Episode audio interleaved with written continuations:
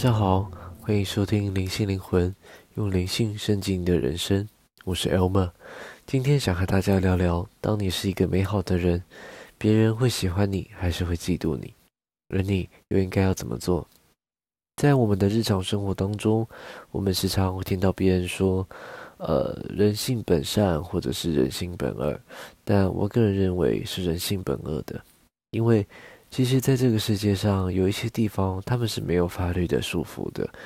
那没有了法律的束缚，他们就开始作恶多端。所以说，在这个世界上，因为看似和平，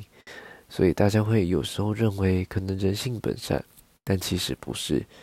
在这个世界上，看似和平，是因为有了法律的束缚，所以人们为了避免犯下罪而被坐牢，所以会选择遵守法律这个决定。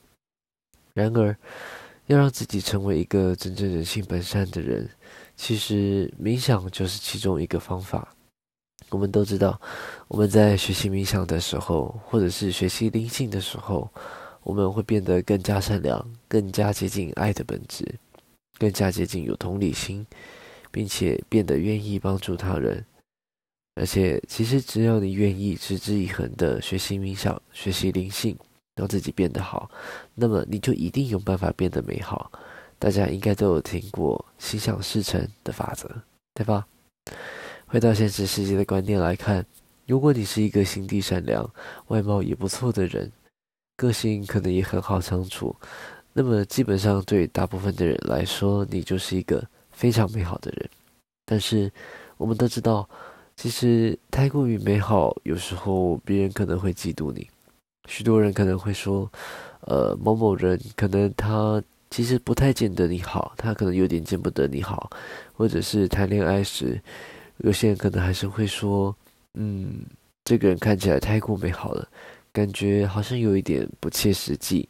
然后因此可能而不太喜欢你，或者拒绝了你的告白，也都是有可能的。那么，为什么大部分的人对于太过于美好的人会感觉到距离感？不喜欢或者是嫉妒，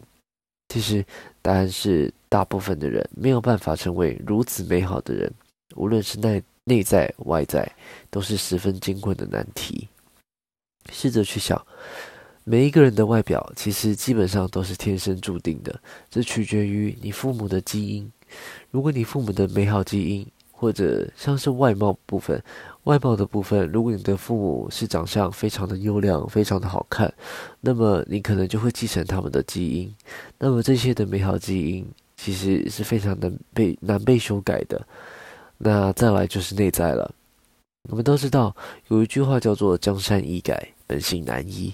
我们的内在，我们的个性，一旦注定，一旦被确定了，就会变得十分难以改变。如果我们的父母在家中，像是自己的父母给自己，也就是给你的教育是非常好的教育，那么你学到了好的教育，变成十分有涵养，那么也就代表，可能在这双层面情况下，也就是内在外在，你可能就已经克服了人类从出生的两大根本难题。外在就是在基因的层面上，它是非常难被改变的。就像是基因编辑这个科技，其实也是到现在近代才有的。那么再就是内在了，内在也是取决于你自己是否愿意改变。但每个人的原生家庭所教给的教育其实都不太一样，有些人其实很难去改变，也不算是有些人，应该是说大部分的人，因为原生家庭教给你的东西是你从出生学习一直到你出社会。那么这个东西已经伴随你这么久，已经根深蒂固了，成为你的信念。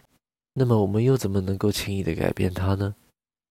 那么如果我们是内在外在都十分美好的人，要是从未精进自己的人，他们要是知道了这样子的事情，又怎么不会羡慕嫉妒？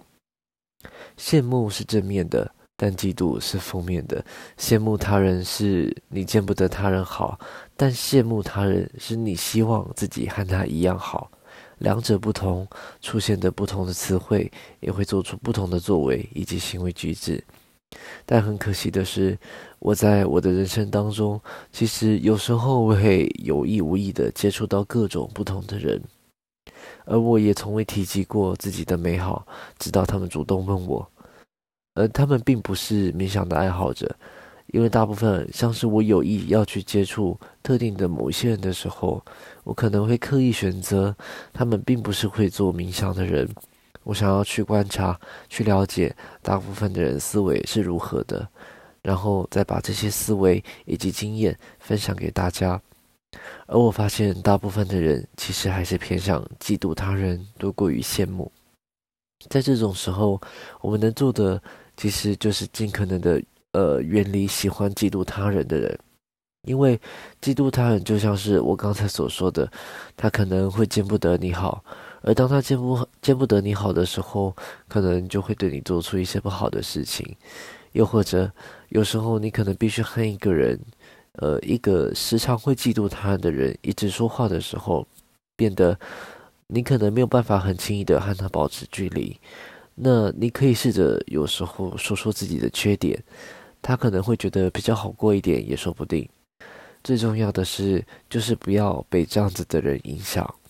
因为在人生当中，如果你开始了你的冥想生活，那么我还是建议大家，如果你有开始冥想了以后，尽可能的保持在高频率以及正面的思维是十分重要的。而我的话，如果在接触了十分负面的人，当我回家的时候，又或者我有办法待在一个安静的空间，而且可能只有我一个人的时候，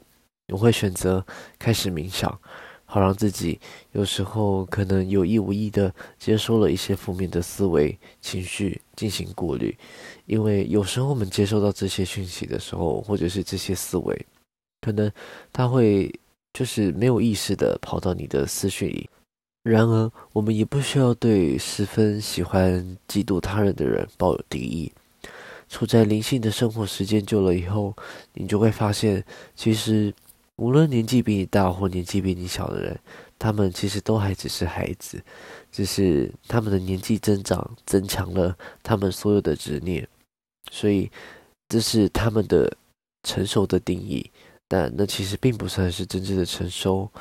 我们不需要去太过于执着在他们的负面、他们的一些负面思维的。没有觉醒的人类们，其实也还是需要时间去发掘自己在这个世界上，在这个星球上。在地球真正要做的是什么？而我们已经觉醒的人，也只需要期待有一天他们在这个世界上能够觉醒，